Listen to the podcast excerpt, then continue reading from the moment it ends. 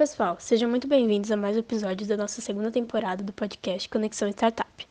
Teremos convidados muito especiais durante toda essa temporada e nós estamos muito empolgadas e felizes de contribuir com vocês com bate-papos super relevantes, convidados incríveis e temas importantes para quem empreende, quem tem vontade de pegar uma boa ideia e começar uma startup e até mesmo para quem é um mero curioso e só quer aprender um pouco mais. Eu sou a Carolina Manfredini, aluna de Engenharia de Alimentos e apresentadora deste projeto de extensão da Faculdade de Zootecnia e Engenharia de Alimentos da Universidade de São Paulo, a FZE USP, que fica localizada em Pirassununga, interior de São Paulo. Junto comigo, nós temos a Duda, que vai repassar para a gente os nossos recados antes de iniciarmos nossa conversa. Oi, gente, eu sou Maria Eduarda Pessolato, também sou aluna de Engenharia de Alimentos pela FZEA USP e já quero começar agradecendo pela sua participação ouvindo a nossa segunda temporada. E se por acaso você não ouviu algum episódio, assim que esse daqui acabar, corre lá no Spotify e dá play no seu tema favorito. Eu garanto que a gente tem uns temas bem interessantes. É, lembrando que o podcast Conexão Startup é um projeto de extensão que está inserido numa iniciativa maior, o All for Food, programa de conexão inédita, ativa e colaborativa entre os diversos autores do ecossistema. Empreendedorismo, startups, tecnologia e inovação pode e deve ser um caminho para o empoderamento feminino. Hoje nós vamos aprofundar um pouco mais em uma temática tão importante para nós mulheres, o empoderamento feminino na inovação e na ciência. Temos a honra da participação de duas convidadas super especiais, professora Fabiana Leonelli e Fernanda Freire. Primeiramente, muito obrigada pela presença de vocês. É uma honra estarmos aqui hoje. Gostaríamos de começar pedindo para vocês se apresentem e falar um pouco mais sobre vocês para os nossos ouvintes. Bom, vou passar primeiro para a Fernanda, que é a nossa convidada especial, né? Como ah, você... queria que fosse por favor. Bom, é, eu sou Fernanda Freire, eu sou cearense, né, naturalizada aqui, há 10 anos eu estou aqui no estado de São Paulo, no, especificamente no interior de São Paulo. Eu vim aqui após uma pós-graduação em agricultura biodinâmica, né, que, que é em Botucatu, e demorou um tempo até para que eu voltasse aqui para o estado de São Paulo após após, após após.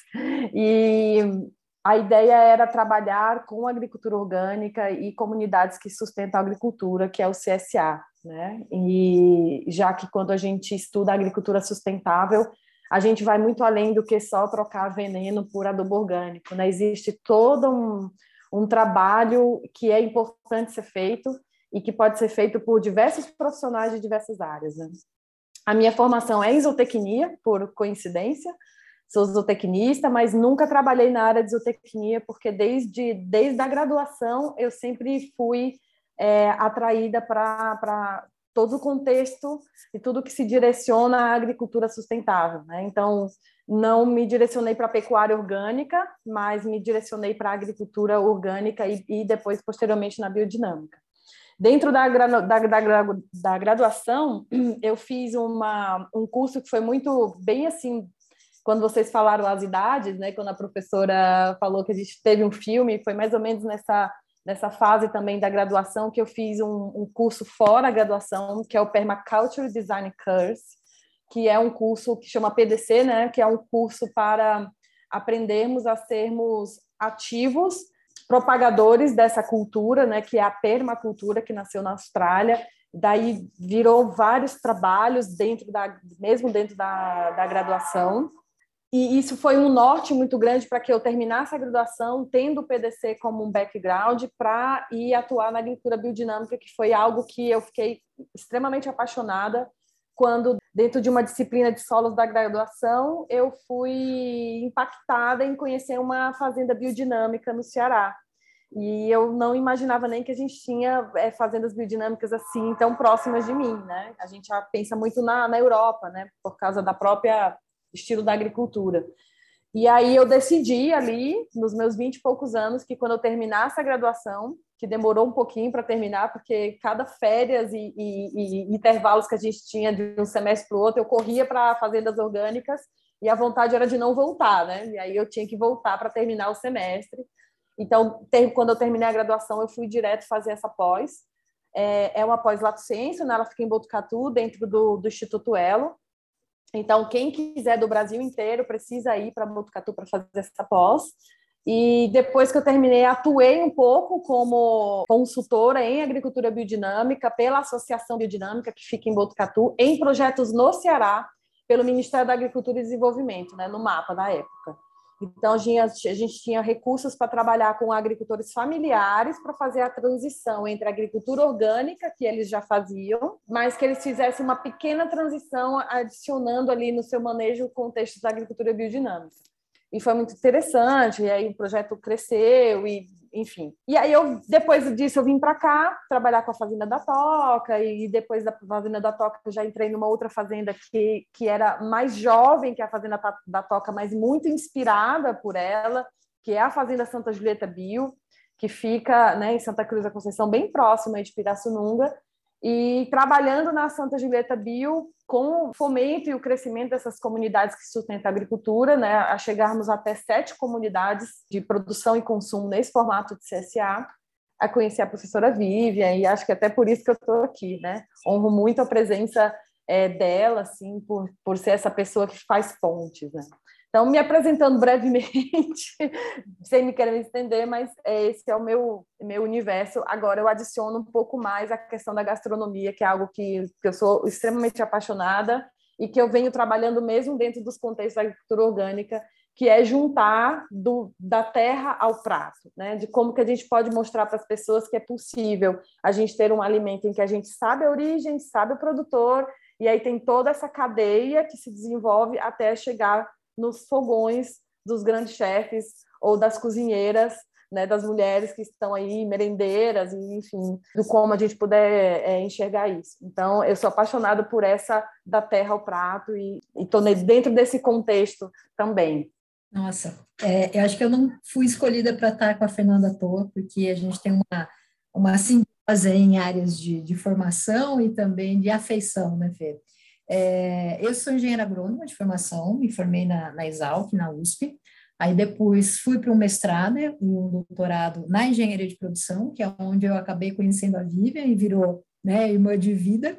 Todo, todo mundo se permeia aqui pela Vivian, né? Acho que ela é o ponto de contato de, de todas nós aqui. E antes de iniciar minha carreira profissional, logo depois que eu fiz a graduação, eu fiz uma graduação muito vasta em termos de possibilidades de atuação. Então, uma hora eu fazia estágio na zootecnia, outro na agricultura, depois eu fui para a área de administração, né, no Departamento de Economia e Sociologia Rural lá da Exalc, e aí foi aonde foi, na verdade, a minha, a minha definição do que eu queria trabalhar, aonde eu queria trabalhar. Então, eu queria ter essa visão da cadeia produtiva, mas com um foco mais no depois da porteira. E, e, logo em seguida, né, aquela, aquele dilema que acompanha todo prestes a se formar, o recém-formado, o que, que eu vou fazer? Eu achava que eu não tinha vocação nenhuma para a carreira acadêmica, olha só, gente, e que não viria para a carreira acadêmica de jeito nenhum, e achava que meu, meu perfil era corporativo. Cheguei a trabalhar numa multinacional durante os seis meses, e aí vi que não era meu perfil mesmo, não era isso que eu queria, eu quero trabalhar com gestão, e aí, um, um dos meus orientadores da graduação, inclusive um parceiro aí do Alpha Foods também, que é o, que é o Marcos Yankee, ele falou, olha, é, você precisa fazer um mestrado que te diferencie, e o teu perfil não é economia, assim, você gosta muito de produção, vá para São Carlos, vai conhecer o pessoal da engenharia de produção. E aí eu abracei a engenharia de produção, foi minha segunda casa, me identifiquei, e aquilo me abriu uma visão de mundo de me aproximar mais em processos industriais, né? É, e aí, fiz o meu mestrado, engatei o doutorado. É, no final, entre o mestrado e o doutorado, eu passei no concurso na Embrapa, Instrumentação, em São Carlos. E fiquei por lá quase 10 anos antes de vir para a USP. E nesse meio de conviver na instrumentação, que era estar numa empresa de pesquisa que faz pesquisa, mas não tem o braço acadêmico, né? Em paralelo isso, a isso eu dava aula numa faculdade de administração Ribeirão Preto, então a gente fazia de tudo um pouco, né? O dia, eu falo que assim, eu não sei como meu dia tinha 40 horas. Hoje eu não consigo imaginar me fazendo o que eu fiz no meu começo de carreira. Mas foram todos aprendizados muito edificantes e essa junção, inclusive, com o perfil da Fernanda, é que a gastronomia também sempre teve um paralelo à minha vida, né? E seja na Embrapa tal. E quando eu defendi meu doutorado, teve um momento lá que eu tirei um período sabático. Eu falei, eu vou fazer um curso de chefe de cozinha em São Pedro, lá no Senac. Então, isso é uma formação que eu tenho é, particular, né? Nunca exerci isso profissionalmente. Você não sabia disso, né, Fê? Por isso que eu falo que não existem coincidências.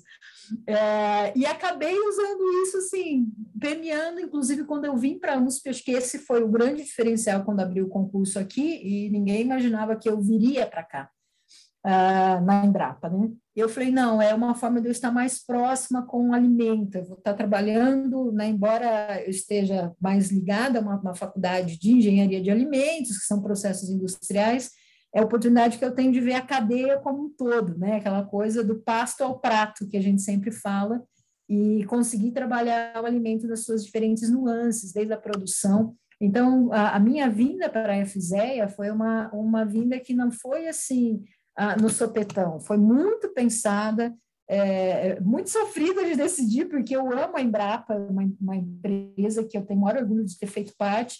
Então, ter deixado a Embrapa para vir para a FZEA é, foi um, um, momento de desafio profissional, mas assim de muitos ganhos de relações pessoais, de visão de mundo, é, de conexões né, diferentes com pessoas com formações diferentes. Então, não à toa que a gente se junta aqui, né, com formações que parecem tão diferentes, né, Fê, mas com muitas coisas em comum.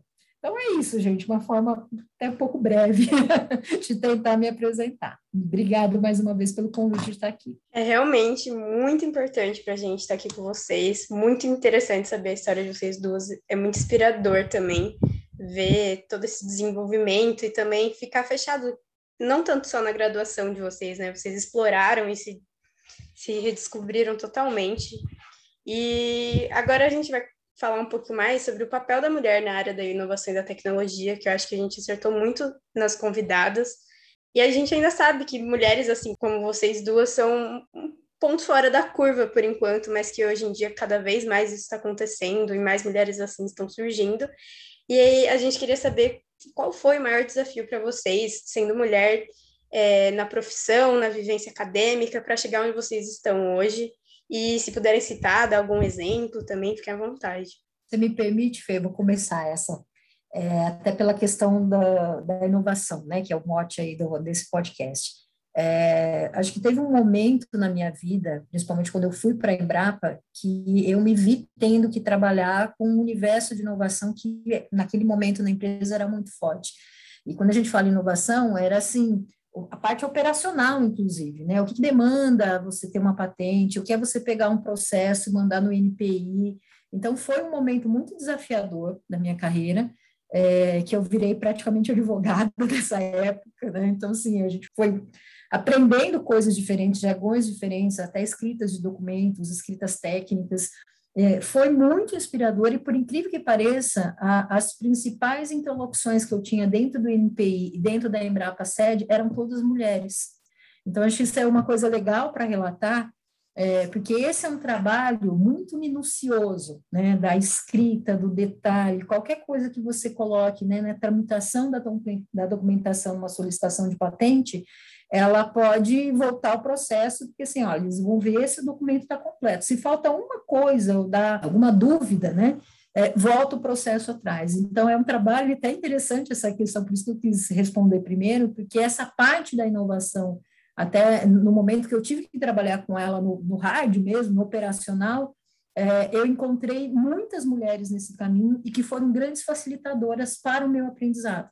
Então, assim, acho que tem uma coisa, é, de uma forma geral, que vai permear toda a nossa conversa, é que as mulheres são muito mais solidárias quando percebem que elas estão alcançando espaços que eram predominantemente masculinos, e quando vê uma mulher traçando o mesmo caminho, elas são muito solidárias. Então, assim, eu posso falar tanto que eu vivi na empresa privada, quanto eu vivi na Embrapa e aqui, eu tive muito apoio de mulheres assim extraordinárias que foram muito inspiradoras na minha graduação também em toda a minha trajetória é, que eram mulheres que tiveram muita dificuldade de alcançarem o espaço onde elas estavam e faziam questão de abrir espaço para outras mulheres que estavam também né, lutando por esses espaços. Eu acho que a Fê deve ter visto algo parecido também, né, Fê?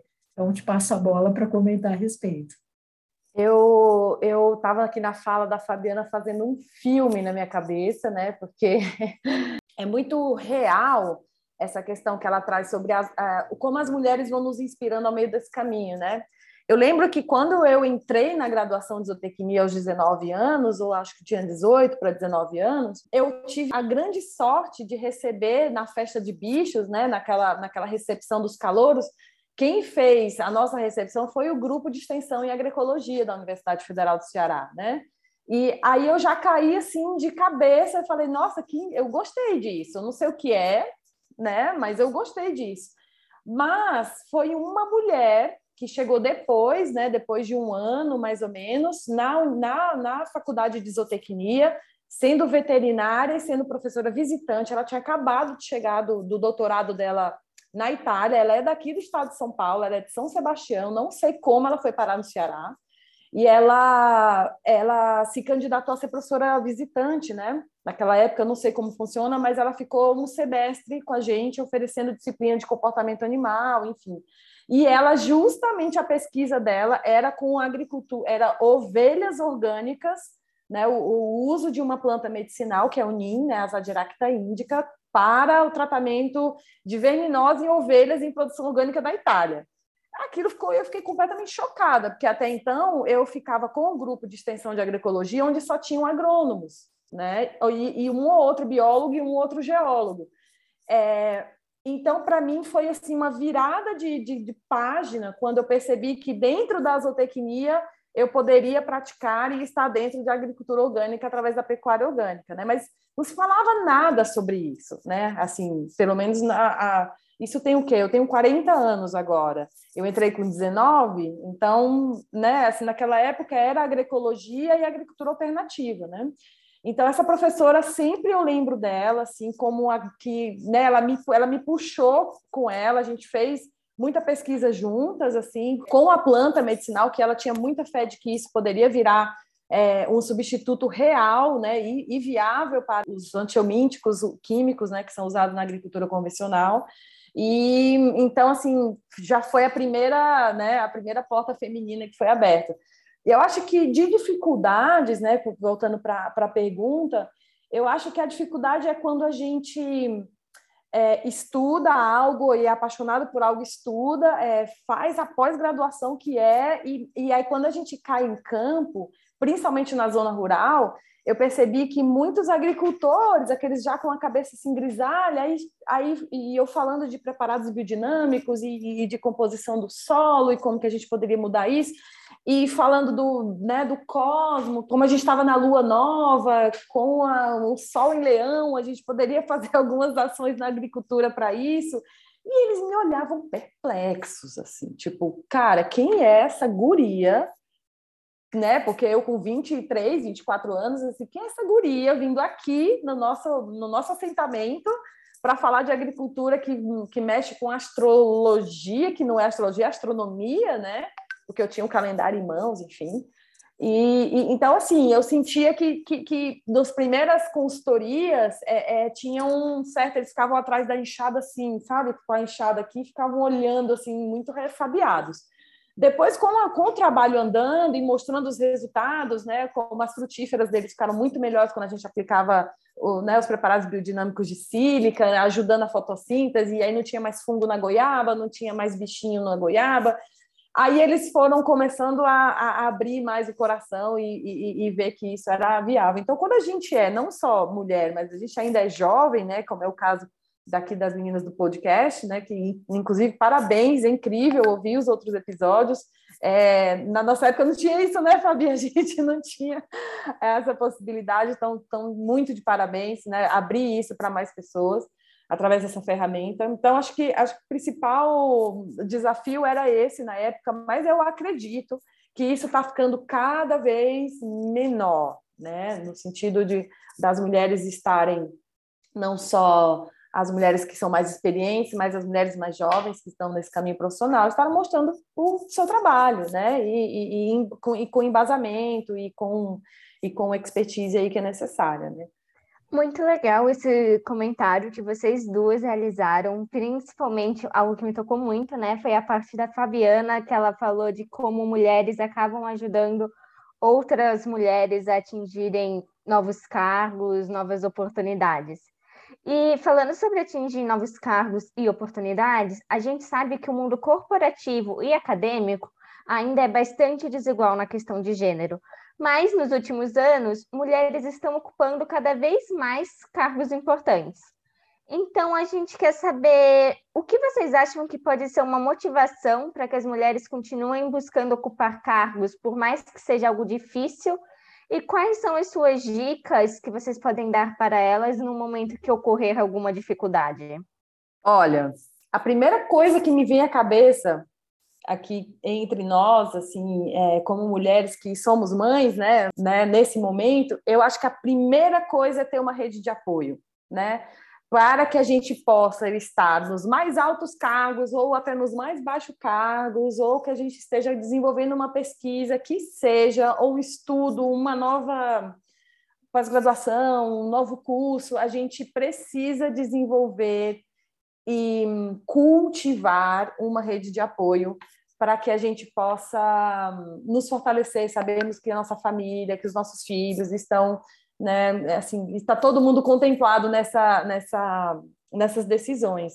Então, eu acho que para mim é, é, é, o que me, é o que me vem nesse momento, porque com os espaços que estão cada vez mais abertos, eu acho que a gente está alcançando isso de uma forma vertiginosa, né? A gente está vendo isso, mas a gente ainda vê essa falta de apoio para com o lado né, pessoal e familiar, assim, né? Tenho até uma amiga que está agora mesmo na Alemanha, porque o marido está fazendo uma, uma, um doutorado sanduíche e ela postou a foto da, da biblioteca onde ele está desenvolvendo a pesquisa e o espaço infantil para os dois filhos que eles têm, de quatro e três anos, estarem junto com o pai enquanto ele está na pesquisa né? E, e, e, sensacional. Tem uma biblioteca, tem um espaço para as crianças, o pai poder estar perto dos filhos e os filhos perto do pai durante o desenvolvimento de uma pesquisa.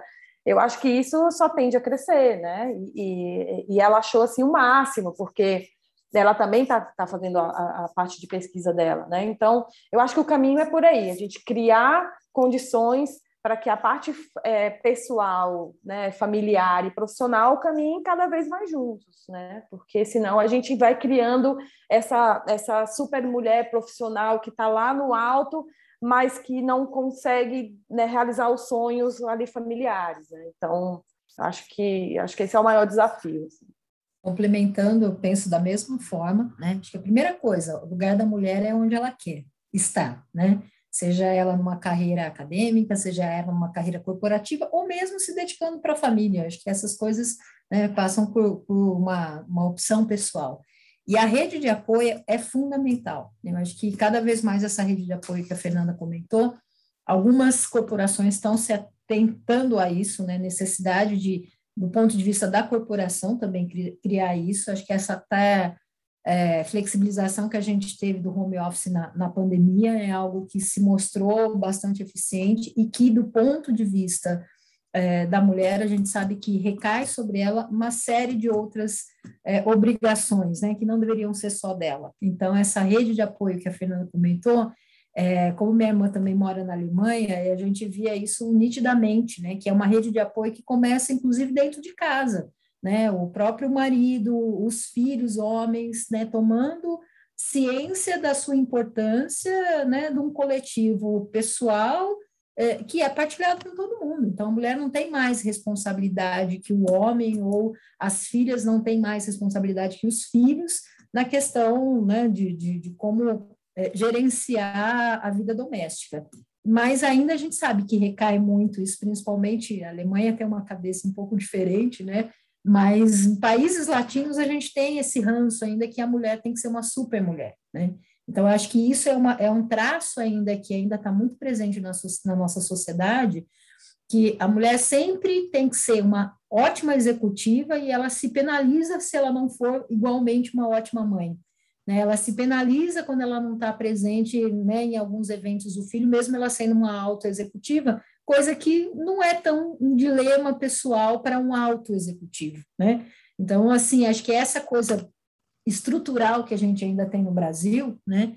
Que as mulheres têm que pagar um preço de um terceiro turno, sim, isso existe, é real, e em alguns momentos dificulta né, uma ascensão maior de carreira, porque essas coisas, na hora do vamos ver, são levadas na escolha entre A e B. Né? Então, eu falo que além de uma competência que a mulher já demonstrou que ela tem, né, no que, que, que ela queira abraçar, ela ainda tem esse ranço de uma sociedade que ainda é muito machista, onde ela tem que assumir, continuar assumindo com excelência os mesmos papéis que ela assume fora de casa e ela tem que assumir dentro de casa. Então, esse ponto da, da rede de apoio, Fê, é fantástica.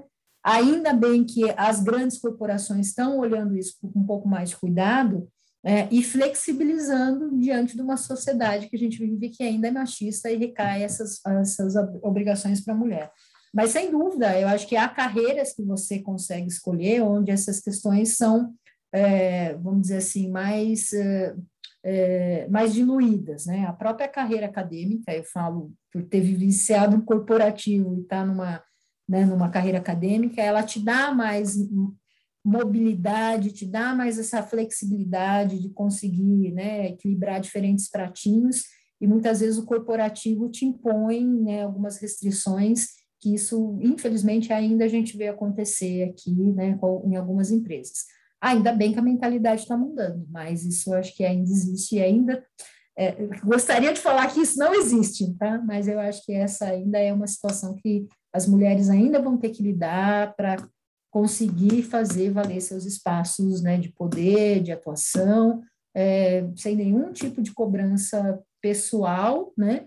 Uh, ou corporativa, porque ah, ela tem filho pequeno, então ela não está apta para o cargo, porque as demandas de ser mãe de filhos pequenos uh, irão consumir o tempo que ela teria de atenção aqui, né? Então, isso é uma coisa difícil que a gente ainda tem que equilibrar os pratinhos. Gostei muito dos exemplos que vocês deram sobre as dificuldades da mulher e quanto isso é importante, ter o apoio independente dentro da, de qual carreira você for seguir, acadêmica, é, corporativa, e tudo mais. E acho que uma coisa que vocês citaram muito importante é o vínculo da mulher da família, né? E a cobrança dela, e o quanto é importante a gente ter essa base desde casa e também dar isso também para os nossos filhos quando for a hora e tudo mais. Tentando linkar um pouco a isso, é, a gente sabe que as mulheres estão cada vez mais procurando se tornar independentes é, financeiramente e tudo mais. E a gente queria saber qual vocês acham que é o maior obstáculo para uma mulher iniciar um empreendimento,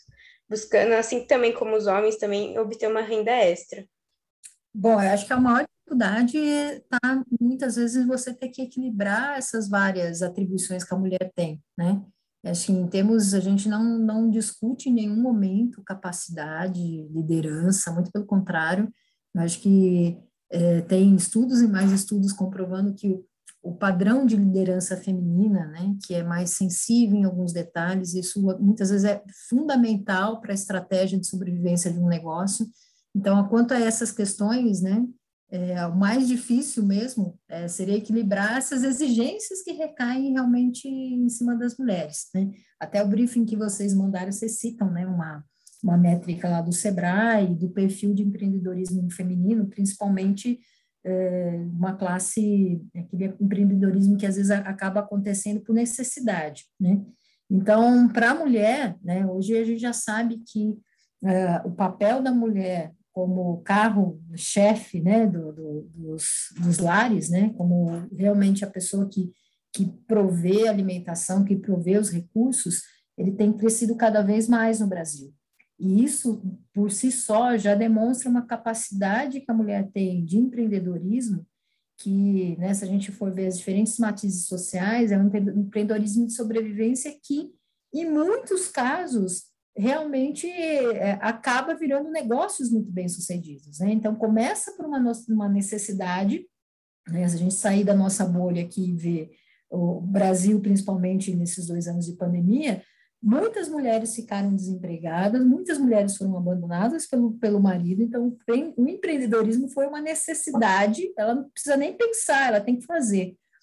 E ao parar e conseguir ter um fôlego para pensar, ela consegue escalonar muito bem esse negócio e realmente ter aquele empreendedorismo que ele até pode surgir por uma necessidade econômica premente, mas que se desenvolve num negócio realmente que pode ser multiplicado, empregar outras mulheres e por aí vai. Então, a gente tem muitos estudos né, que já faziam isso antes da pandemia e alguns que estão sendo conduzidos até a própria USP, diferentes unidades da USP têm trabalhado isso, né, como que se deu o emprego da mulher empreendedora por necessidade durante a pandemia e uh, agora, nesse segundo momento, né, que a economia voltou dar um certo aquecimento, os postos de trabalho, alguns começaram a voltar realmente né, a, a novas contratações, que ela viu, falei, não, eu posso fazer isso o meu negócio, eu consigo agora parar, sentar, organizar, uh, saber das exigências que isso vai recair sobre ela, mas também das flexibilidades que isso possibilita ela condicionar e coordenar suas diferentes jornadas de trabalho, inclusive essa familiar. Né? Então, acho que essa tá, continua sendo o grande desafio para as mulheres empreendedoras. Acho que, primeiro, uma questão social, que a gente vê forte no nosso país, e, uh, e as dificuldades, ainda, do mesmo jeito que ela vai para uma carreira corporativa ou acadêmica, de ter que equilibrar os outros pratinhos que recaem sobre ela. Né? Basicamente, acredito que é por aí. É, sim, até a própria questão financeira, né, professora? Porque é, muitas mulheres que querem começar um negócio, por exemplo, do zero e partir para esse para o mundo do empreendedorismo, muitas vezes não têm um recurso, né, para impulsionar esse negócio, pelo menos ali nos primeiros anos. Então, ah, depende de alguém que empreste ou do próprio marido ou enfim. Né? Então, é, a, a, parte financeira também sempre recai muito mais pesado né, para elas. É, eu estava até com a sua fala, eu estava lembrando da história, eu não sei se vocês conhecem a história do champanhe, né, do Veuve Clicquot, que é, é foi uma viúva, né, foi uma viúva aos 28 anos, com uma criança pequena, que, né, o marido morreu, enfim, o que, que eu vou fazer com essa vinícola? E se juntou com mais duas outras né, viúvas, então, assim, criou um império né, de um, do, dos champanhes mais caros que a gente tem hoje. Né? Então, são, são atitudes ali de, de sobrevivência, né? que às vezes é, homens e mulheres, né? a gente não está aqui só falando de, né, da, da, claro, do potencial das mulheres, né? Que faz com que a gente mude a perspectiva de algo que poderia dar ruim e de repente dar certo. Né? Então, muito legal, eu lembrei dessa história. Então, seguindo essa linha de raciocínio, né, a gente sabe que é muito difícil para nós mulheres começarmos a empreender, começarmos a vida acadêmica, e não faltam exemplos de situações que saem na mídia que refletem exatamente essa dificuldade, tanto em questões de assédio, quanto questões de não preferem contratar mulher por causa da questão da maternidade e tantos outros fatores. Então, a gente quer saber se alguma conquista durante a trajetória de vocês marcou vocês positivamente e incentivou vocês a falarem: esse é o caminho que eu vou seguir, eu sei que não vai ser fácil, mas é isso que eu quero para minha vida.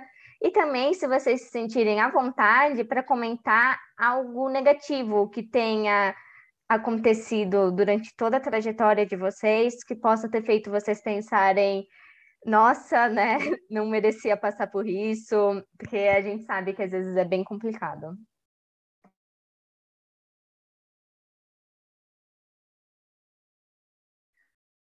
Olha, negativo, assim, eu tenho muito poucos exemplos. Eu até fiquei, quando é, a gente né, foi convidada para participar do podcast, eu fiquei pensando nas coisas negativas. E eu não sou uma pessoa muito otimista, não, tá? Mas realmente é, eu não tive muitos, muitos episódios negativos do qual eu falasse, puxa, se eu fosse homem, eu não teria, não estaria passando por isso. Ah, porque eu sou mulher, eu estou passando por isso. Sinceramente, não. Talvez ali teve um momento da, da, minha, da, minha, da minha carreira que eu, que eu, eu embarquei muito na fotografia documental, né? E foi assim um mundo que se abriu com relação ainda dentro da agricultura orgânica, mas de como registrar de forma muito poética, bonita, esteticamente bacana, tecnicamente ótima é, a agricultura orgânica, né? Então eu fui fiz alguns trabalhos de registrar é, cacau orgânico na Bahia durante três anos, café biodinâmico no Paraná, então assim culturas que são bem é, importantes para o nosso país, né? E dentro desse trabalho de três anos na Bahia, é, realmente assim, eu viajava sozinha com a minha câmera, né? Então teve um momento ali que eu percebi que eu ia de fazenda em fazenda e é uma cultura muito tradicional, é muito ainda feito como era há 100 anos atrás. Realmente o cacau é colhido, colocado nas né, numa madeira que vai ser arrastada pelo, pelos, pelos cavalos, pelos jegues, até chegar no lugar que vai fermentar. Ainda é tudo muito manual. E é um universo é, muito feminino na, na colheita, mas a partir da colheita, dali já é o universo mais masculino, né? De secar o cacau nas barcaças, de ensacar o cacau, carregar os sacos. Então, é, em alguns momentos eu senti, assim, certo insegurança de estar sozinha ali no meio da floresta atlântica e os caras ali, né? Tipo, quem é essa pessoa que, além de estar fotografando, mas é uma mulher, né? É, mas fora isso, sinceramente, eu acho que, pelo contrário, eu senti até exatamente o oposto de por ser mulher e a gente ter um jeito de falar, né, de, de, de mostrar que a gente está ali fazendo um trabalho é, positivo. É, eu acho até que muitas portas foram até abertas, sabe? É, e, e, mulher nordestina, né? Imagina assim, né? são duas são, são duas é, componentes ali que poderiam ter sido negativa, mas eu tenho essa visão de que, ao contrário, é, a gente tem muitas capacidades sociais é, de, de, de, agregar, de cuidar, de, né, de, de fazer uma base para que a gente não seja visto como algo que está sendo combativa, né? E sim agregadora. Então, né, eu queria deixar essa fala também. Complementando a feira também, né? Nós dois tivemos uma formação que vem de um, que é se forma num lugar muito machista, né? Que é o o rural. Ainda a gente tem esse, esse ranço muito presente. Mas eu também não posso falar que eu tive né, alguns episódios que eu passei por alguma saia justa. Eu acho que sim. Quando eu entrei na agronomia e na, na e acho que dos anos que eu entrei até recentemente, hoje a agronomia, assim como veterinários ou zootecnia, são cursos que estão quase que femininos, né? A gente vê muita presença das mulheres. Aqui na FZEA, majoritariamente, a, a, a veterinária é um curso feminino, né? E na, naquele ano que eu entrei na Exalc, é, por uma cargas na água foi o, melhor, menor número de mulheres que tinha entrado até então. A gente era 30% do curso. Então, eu sabia que, assim, a gente ia ter talvez uma proteção, mas ao mesmo tempo aquela piadinha, ah, deixa, ela não tem força para fazer isso. E logo de cara eu me coloquei num estágio mais assim, rupestre que tinha, que era no departamento de zootecnia, que era o tal do CPZ, onde a gente fazia de tudo, né, que um peão de fazenda faz normal, né, um trabalho braçal, e não tinha essa coisa de diferença de ser homem ou mulher, né? Então, assim, eu encontrei muito espaço para atuação, acho que a gente se coloca também resiliente a algumas coisas que a gente tem que dar conta, falar, olha, talvez isso aqui não sejam algo que eu dei conta e pedi ajuda de um homem. Então, assim, foram momentos na minha graduação e depois na minha vida profissional que, sim, eu estive em lugares muito cercados, permeados por homens. Alguns, eu acho que até fizeram algumas brincadeiras, mas, assim, a necessidade de se impor a gente tem que ter em todo momento, em qualquer situação. E pode e fazer, e fazer um pouco de ouvido de mercador, assim, tipo, fingir sim, que não, é comigo. Por incrível que pareça, né, essa, esse traço que a gente tem no rural, que é, ele é tradicional, mas também, em alguma medida, ele é muito respeitoso. Né? O, o, o rural tradicional mesmo, ele acaba sendo muito respeitoso. Então, eu também visitava, quando eu estava na Embrapa, a gente ia muito para o Ceará, Pernambuco, visitava algumas, algumas regiões, e era assim uma um, não posso falar que assim era uma cobrança por eu ser mulher. Em algum momento acho que até tinha, ah, mas será que você dá conta? Mas isso se diluía assim meia hora depois, onde a gente se mostrava e se colocava como tal, né? Então, olha, eu tenho aqui uma competência, eu tenho um conhecimento, eu posso não ter a sua força física, mas eu conto com você para me ajudar. Então, é essa maleabilidade que é um pouco característica é, de toda mulher, está né, muito no traço feminino, a gente sabe lidar muito bem com as situações. E talvez eu tenha tido alguma saia justa, agora me veio uma, me, me ocorreu uma, foi num ambiente super corporativo. Então, às vezes a gente tem um estigma também no olhar em determinados setores, ah, isso é mais machista ou não. Eu acho que tudo passa da gente se conhecer, saber o nosso valor, a nossa competência e se colocar como tal, né? E colocar limites nas pessoas, mas isso independente de qualquer setor, seja no pessoal, no profissional, se tem mais homens, se tem mais mulher, a gente tem que colocar limites nas pessoas. Então, é, assim como a feira, eu não tive um episódio que foi marcante, que eu falei, ah, isso aqui eu vou jogar toalha. Muito pelo contrário, acho que foram situações que me levaram a querer mais, né, a me desafiar mais. Então, é, é o que a gente faz, né, com a vida também. Se, se a vida te der limão, faz limonada, caipirinha, mousse de limão, né, dá um jeito. Né, Fê? Gente que gosta de uma gastronomia, né, é por aí. E lugar de mulher na cozinha, eu adoro quando falam isso. É. Certo, lá também. Com muito prazer, desde que não seja obrigação e que a gente encontre por que está fazendo aquilo, né? E que nos sirva uma tacinha de vinho para a gente ficar mais feliz, né? Eu vou pegar esse, esse, essa frase que a Fer acabou de falar para a gente e já vou engatar na próxima pergunta, que é realmente isso, né? A gente ouve muito lugar de mulher na cozinha, que e vocês mesmos já, já falaram, a gente já conversou sobre isso agora, falando sobre o, qual é a cobrança da mulher no ambiente familiar mesmo, de ser a dona de casa, ser a mãe que tá lá pelos filhos, tá ali para servir o marido e tudo mais. E acredito que cada ano que passa, cada geração que passa, isso diminui mais dentro do nosso âmbito familiar, mas ainda é algo que deve ter sido muito presente na vida de vocês, na nossa ainda foi, que é a é a gente ser criada esperando isso da gente, né? De ser uma, de ser uma dona de casa, de ser uma mãe de família e tudo mais. E eu queria saber o que, vocês dariam de dica para mulheres que estão começando a empreender, tanto nas pesquisas acadêmicas quanto no mundo corporativo, uma vez que elas não são incentivadas em casa a ir atrás disso e se desafiar e se enxergarem nessas funções também. De ter só aquilo na, na mente de, ah, vou ser a provedora, vou ser a mãe, vou... e tudo mais. Bom, vou começar respondendo então. Acho que a primeira coisa, né, é a gente está numa geração de transição, né? As, a minha mãe ainda teve uma cultura de ser do lar, né? Aquela coisa, vou casar, cuidar do filho. As nossas, a minha geração já não é mais assim, né? A geração das minhas irmãs não é mais assim. A de vocês, com certeza, também não vai ser assim. Então, a gente está criando também uma geração de mulheres que também vai educar seus filhos para ter outras cabeças. Né? Quando a gente vê né, o machismo, de certa forma, às vezes ele é incentivado em casa, isso também é verdade. Não dá para a gente falar que, mas não é culpabilizar, é entender contextos.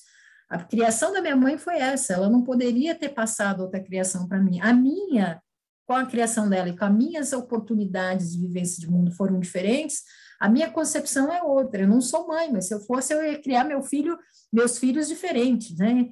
É, coisas que foram legais da, da, criação da minha mãe, que eu trago para mim, e outras que eu acho que faz parte de um novo momento de mundo.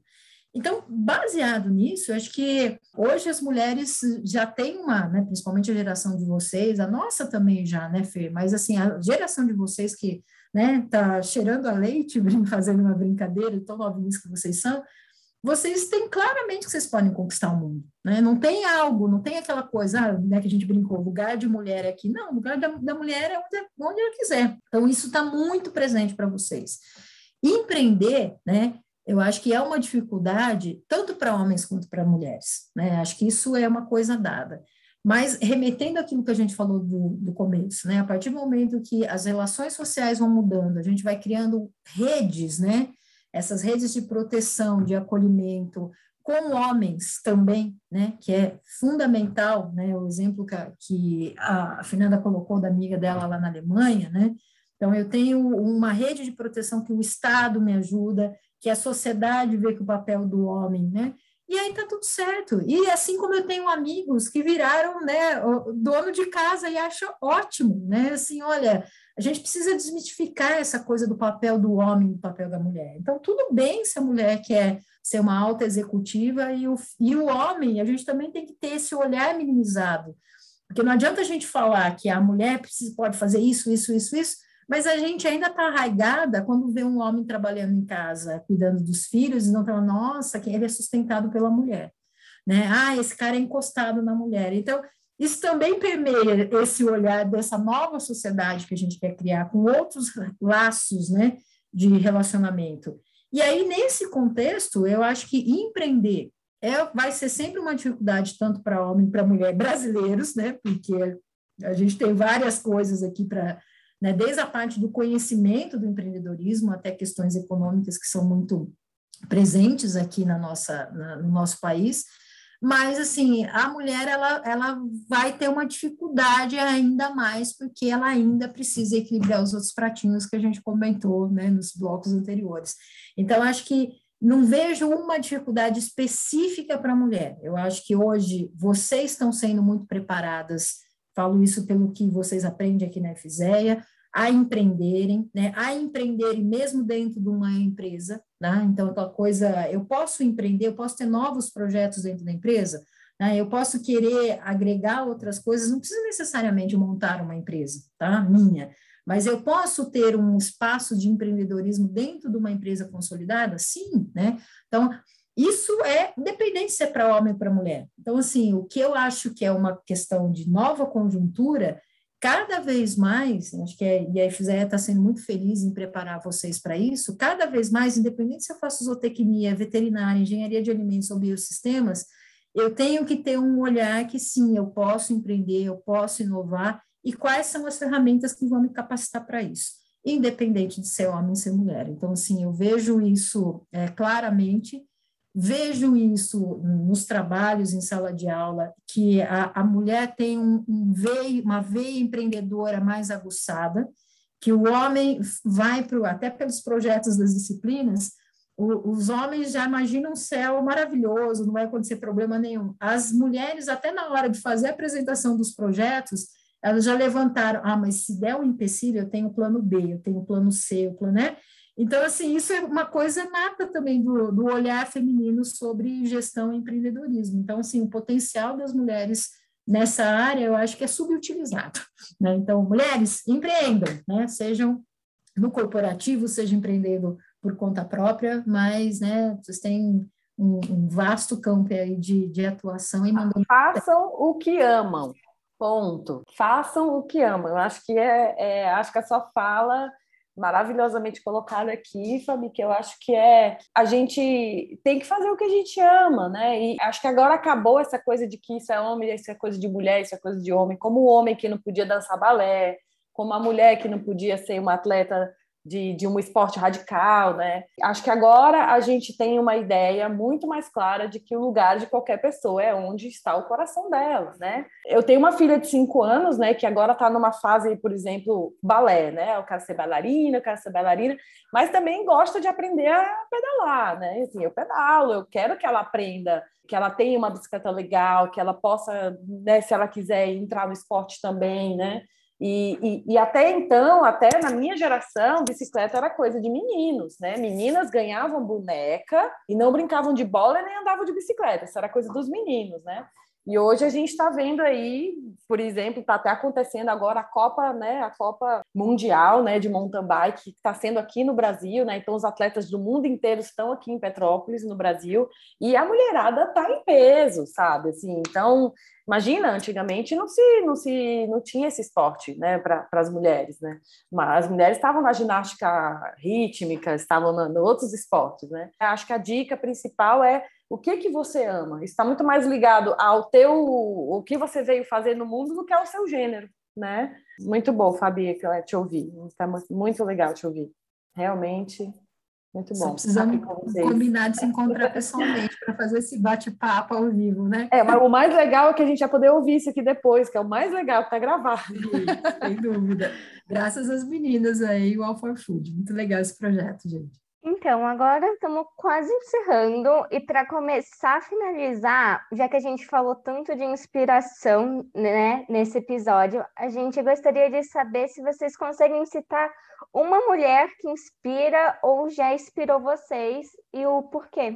Putz, difícil, hein, cara? Uma mulher muito difícil. Tipo, dá, dá para ir de Anitta Garibaldi até, até Bela Gil, sabe? Então, assim, é um universo, assim, é difícil, mas eu, Fernanda, tá? Tenho muitas mulheres que me inspiram, muitas mesmo, muitas mesmo, mas tem uma especial que é de São Paulo, que é a Ana Flávia Baduel, a conheci é, nesse mundo da agroecologia e da agricultura orgânica, é uma mulher que luta ali pela construção de todas as políticas públicas que estão fortalecendo a agricultura orgânica hoje no Brasil. Então, a Ana Flávia já vi ela bater de frente em, em assembleia, em, né, dentro da Assembleia Legislativa, batendo boca com, com deputado estadual, federal, vereador. E, e a, graças à Ana Flávia, a gente tem. Ela ainda é um nome desconhecido, mas graças à Ana Flávia, o trabalho dela, a gente tem a, a questão da merenda escolar ser 30% de agricultura orgânica. Né? Então, todas essas pequenas políticas, pequenas ações dentro do mundo é, político, vamos dizer assim, mas que dentro do contexto sociológico que envolve alimentação, eu acho que o trabalho dela é, foi ali de base, sabe? Claro que uma Bela Gil, por ser alguém famoso, também está trazendo essa discussão, é, para ampliando essa discussão para muito mais gente, né? Mas Ana Flávia Baduê tem tem meus aplausos, é uma amiga querida e uma mulher daquelas de tirar o chapéu. Assim. Nossa, super desafio uma pessoa, né? Assim, eu poderia citar no mínimo. Difícil. Desde Sim. pessoas mais próximas, conhecidas de vocês, até celebridades, né? Autoridades. Sim. Mas eu vou ficar com uma que acho que até tem a ver é, com essa trilha aqui de, de formação agroecológica, que foi a Joana Doberheim. A Joana Doberheim é uma pesquisadora já falecida da Embrapa e ela conseguiu o reconhecimento mesmo como grande pesquisadora na área de fixação de nitrogênio no solo. Né? Olha que coisa legal, né? Todo mundo, é NPK, que é a formulação básica de toda adubação química, ela fez um trabalho primoroso, é, onde se você consorciasse diferentes culturas com outras plantas leguminosas, né, e trabalhasse toda a microbiótica do solo, você teria condições de fazer que o nitrogênio que estava no ar pudesse ser fixado no solo, e isso significava de cara uma redução absurda da compra de adubo nitrogenado. E ela foi muito, entre aspas, perseguida, porque para assim, ah, imagina, né? Como isso, né? Você vai pegar, fazer fixação de nitrogênio no solo, e aí com práticas que começavam a beirar a agroecologia, não era ainda, mas assim, começou a introduzir essa discussão da fixação de nitrogênio no solo, e, e aí o trabalho dela só foi ser reconhecido, não só reconhecido, mas mensurado, quantos milhões de dólares que se deixou de gastar com adubo nitrogenado químico por conta de práticas de manejo que fazia fixação do carbono através do, consórcio com leguminosas, né? O que fez, inclusive, o Brasil se tornar um grande produtor de soja.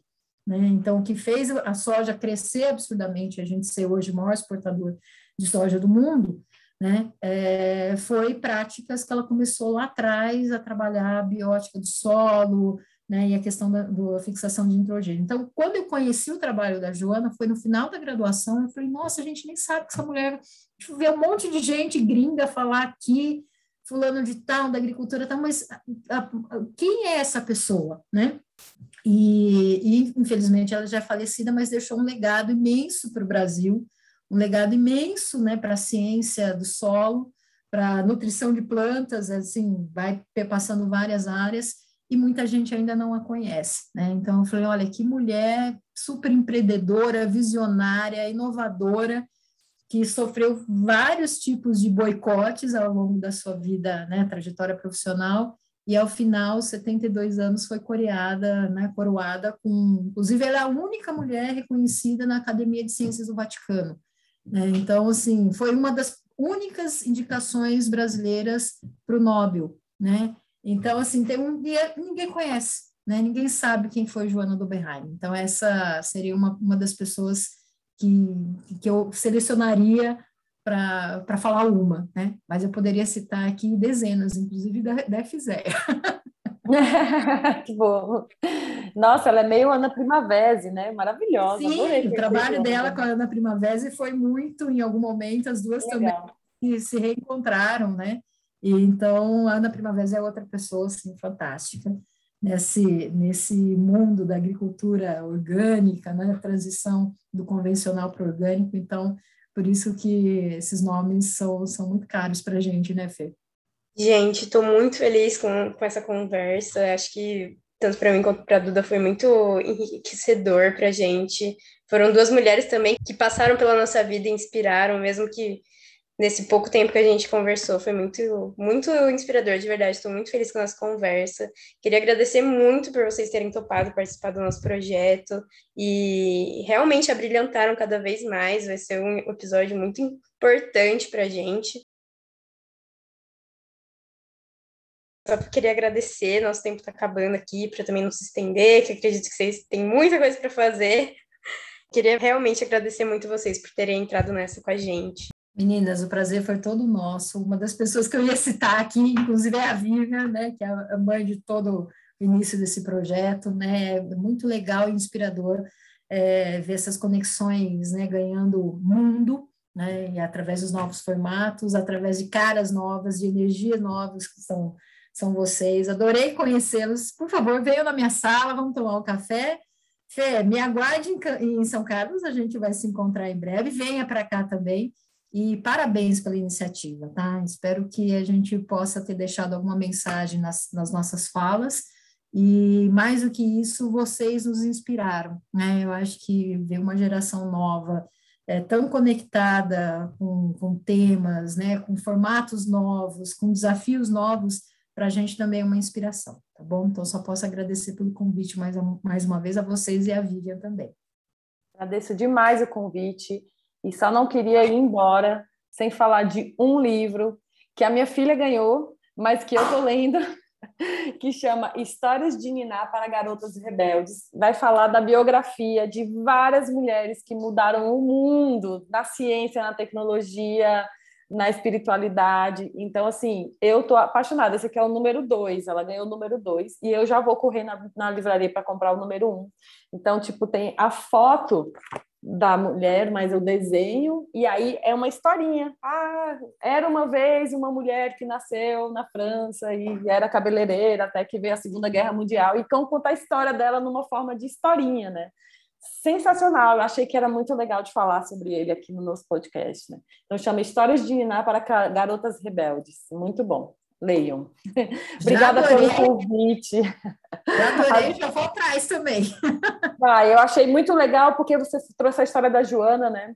Então, é, da professora Joana, pesquisadora. Muito obrigada pelo convite. É, estamos sempre à disposição para a gente conversar sobre muitos outros assuntos. Estou sempre aqui. Foi um prazer estar com vocês e conhecê-las. Espero que todo mundo que ouviu esse podcast possa se inspirar também e a gente ser essas disseminadores de inspirações por aí, porque também fomos muito inspirados na nossa vida, né, Fabi? Então, deixa aqui o nosso muito obrigada, tá? Sem dúvida. Gente. Um beijo, gente. Muito prazer. obrigada.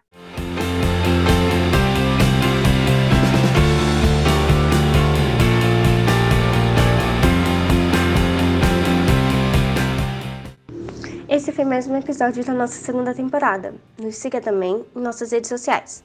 No Instagram nós somos conexãostartup.podcast, allforfood.a4f. No Facebook, allforfood.a4f. E se quiser saber mais sobre o All for Food, acesse o nosso site allforfood.com.br. All for Food, conexões para mudar o mundo. Apresentação: Carolina Manfredi e Maria Eduarda Pessolato. Edição: Ranelore Domingues. Revisão: Vivian Lara. Convidados: Fabiana Leonelli e Fernanda Freire. Um programa CORS, fomentando a conexão da universidade com multi-stakeholders do ecossistema de inovação em alimentos.